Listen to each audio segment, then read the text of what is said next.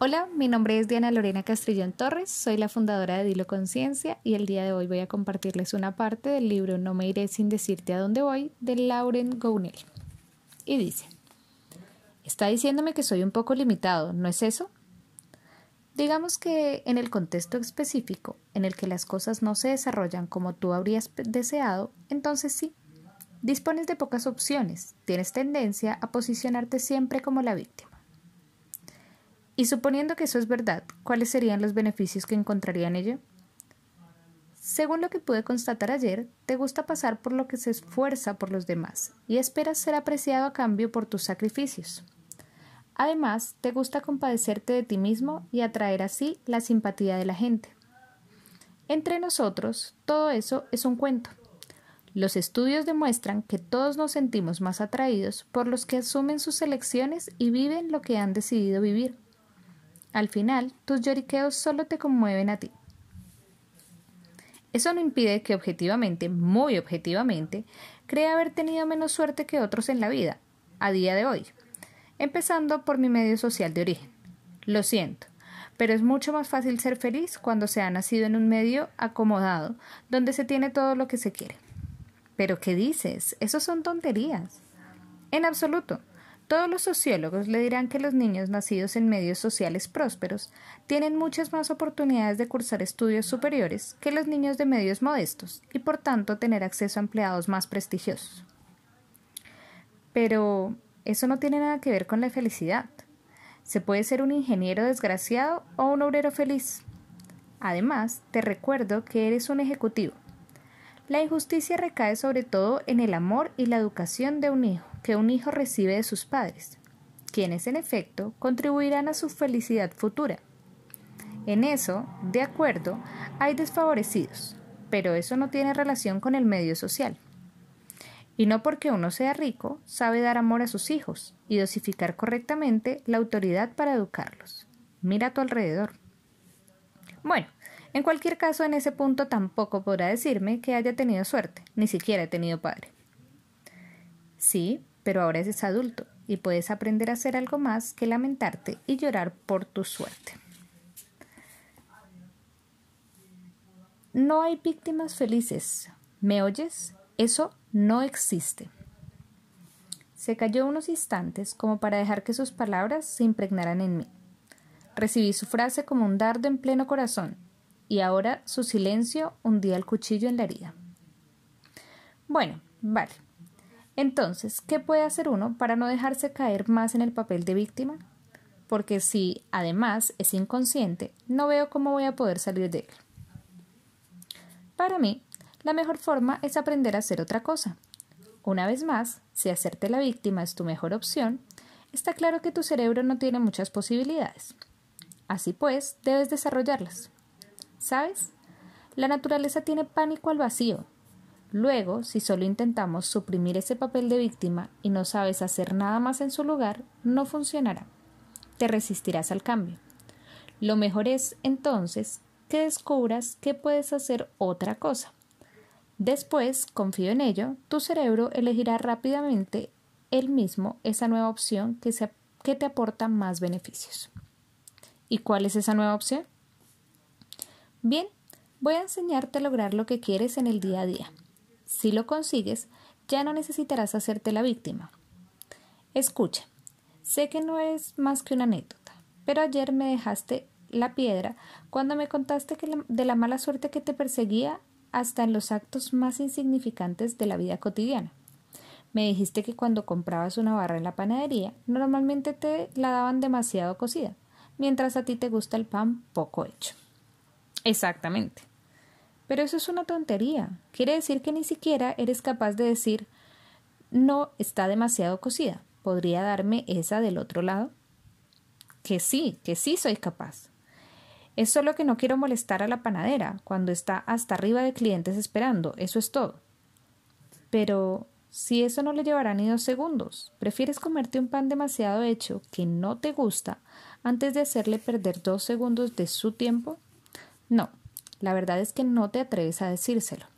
Tienes miedo a contrariarla para conseguir lo que quieres. Tienes miedo de que te vea exigente, desagradable, y que no le caigas bien. Y tienes miedo además de que los demás clientes se irriten y se impacienten. Es posible. En tu lecho de muerte podrás decir, no he hecho nada con mi vida, no he hecho nada de lo que quería, pero a todo el mundo le parecía bueno. Estupendo.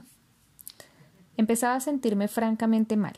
Aparté la mirada de ese hombre y del discurso perturbador, y dejé bajar, vagar la mirada por los edificios, los comercios y la gente que desfilaba delante de mí. Tengo una gran noticia, añadió él. ¿Así? ¿Ah, Escéptico, ni siquiera me molesté en mirarlo. La gran noticia es que todo esto está en el pasado. Nunca más volverás a comer pan demasiado cocido. Nunca más, dijo escrutando los alrededores. Blay, detente. El chofer paró el vehículo y puso las luces de emergencia. Unos carros pasaron pitando por nuestro lado. ¿Qué te apetece de ahí adentro? prosiguió Dubreuil señalando una panadería. En este momento nada, absolutamente nada. Muy bien, entonces vas a entrar, pedirás pan, un bollo o lo que sea, y cuando te lo hayan dado, buscarás un pretexto para rechazarlo y pedir otra cosa. Te inventarás otra razón para rechazar lo segundo, luego lo tercero y lo cuarto. Luego le dirás que, al final, no quieres nada y volverás a salir por la puerta. Sentí cómo se me anudaba el estómago, cómo mis mejillas comenzaban a arder. Me quedé sin habla durante al menos quince segundos. No puedo hacer eso. Sí, dentro de pocos minutos tendrás la prueba. Vamos allá de mis fuerzas. Vladi, el chofer bajó, me abrió la portazuela y esperó. Fulminé a Dubreuil con la mirada y luego salí de mala gana. Una ojeada a la panadería. Hora de afluencia antes de cierre. Sentí como mi corazón latía a toda velocidad. Me puse a la cola como si esperase mi turno para subir al caldazo. Era la primera vez desde mi llegada a Francia que el olor del pan recién hecho me repelía. Desde el interior, este se bombeaba como en una fábrica. La, dependienta reformulaba los pedidos de los clientes para la cajera, quien lo repetía en voz alta el tiempo que distribuía las monedas en la caja, y su compañera se ocupaba del siguiente cliente, un auténtico ballet bien ejecutado. Cuando llegó mi turno, había ya ocho o diez clientes detrás de mí. Tragué saliva. Señor, me interpeló la dependienta con un tono agudo. Un baguette, por favor. Mi voz era queda, como se había quedado atascada en la garganta. Y una baguette para el señor. Un euro con diez, dijo la cajera. Tenía una pronunciación cesante y lanzaba perdigones al hablar, pero nadie parecía pensar en poner un pan al abrigo. Señora, la dependiente se dirigía ya al siguiente cliente. Una napolitana. ¿Y una napolitana para la señora? Perdóneme, ¿tendrá una menos cocida, por favor? me obligué a decir. Un euro con veinte, la señora. Tenga, dijo la dependiente, tendiéndome otra. Señora, es su turno. Un pan de molde cortado. Esto, mmm, disculpe, al final me llevaré un pan de salvado. El ruido de la máquina de rebanar solapaba mi voz. No me oía. Pan de molde para la señorita. Un euro con ochenta. Señora. No, disculpe, volví a decir. Al final me llevaré un pan de salvado. Y un pan de salvado al más del baguette para el señor. Entonces son tres euros con quince, dijo la cajera, escupiendo una lluvia de perdigones. Joven, su turno. No, era en lugar de la baguette, no además. Dos barras, pidió el joven. Bueno, entonces dos euros con cinco el señor y dos euros con diez el joven. Señora, dijo la dependienta, me sentía mal, no tenía valor para seguir. Eché una ojeada a Durewill. El chofer estaba de pie cerca del carro, con los brazos cruzados sobre el pecho. No me quitaba la vista de encima. Media baguette muy cocida, dijo una anciana. Perdóneme, le dije a la dependienta. He cambiado de opinión, lo siento, pero al final querría yo también media baguette. Bueno, el caballero no sabe lo que quiere, dijo con su voz aguda, cogiendo la otra mitad de la baguette que había cortado para la anciana. Tenía mucho calor y sudaba metido en mi traje. Sesenta céntimos la señora y otro tanto el caballero. Señora, estoy echando un ojo, dijo una joven que observaba los pasteles con evidente sentimiento de culpabilidad. Tenía que evaluar el número de calorías de cada uno. ¿Algún problema más, señor? me dijo la dependienta suspicaz. Escuche, de verdad que lo siento. Sé que estoy abusando, pero pan de molde. Creo que es pan de molde lo que quiero. Sí, eso es, pan de molde. Me miró fijamente con una irritación manifiesta. No se atrevía a volverme, pero tenía la impresión de que los clientes atascados detrás de mí iban a agarrarme por el pescuezo y a arrojarme afuera. Suspiró y luego se volvió para coger el pan de molde. No, deténgase. Al final. Sí, dijo en tono alterado, sin duda al borde de un ataque de nervios. No quiero nada. Al final no quiero nada. Gracias. Lo siento. Gracias. Me di media vuelta, remonté toda la cola de clientes con la cabeza baja sin mirarlos y salí corriendo como un ladrón. El chofer me esperaba con la puerta abierta como si fuese un ministro, pero me sentía tan avergonzado como el chico al que acababan de pillar después de haber intentado robar un caramelo de un escaparate. Me metí en el Mercedes sudando. Estás tan colorado como un inglés que acaba de pasar una hora al sol en la costa azul, dijo Dubreuil visiblemente muy divertido. No tiene gracia, de verdad no tiene gracia. ¿Ves? Lo has conseguido. No respondí y el carro arrancó.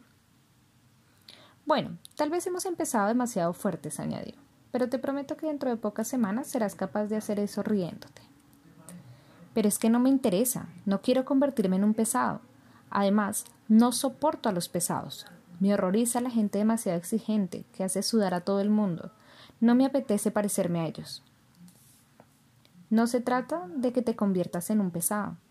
No te haré pasar de un extremo al otro.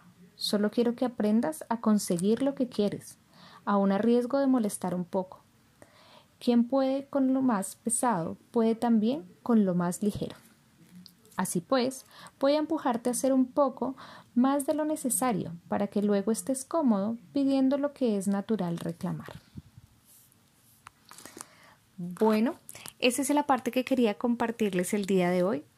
Eh, siento que muchos de nosotros nos dejamos envolver por la rutina, por el día a día, por el tratar de pasar desapercibidos, por el olvidarnos qué es lo que realmente queremos. A veces cuando vamos a tomar una decisión en un restaurante, em, tal vez tenemos claro en realidad qué queremos pedir, pero nos da un poco de miedo el que dirán nuestros amigos con los que estamos sentados, o qué va a decir el mesero, o voy a ser el raro de la mesa, o si estamos de pronto en una reunión familiar o con amigos, eh, tal vez nos invitan a un asado y pensar como voy a ser el único que no voy a comer carne, por ejemplo esa, esa sensación de, de querer ser, ser, parte de algo, de no querer ser criticado o de no querer ser diferente, a veces nos hace tomar decisiones que no son las que realmente queremos tomar.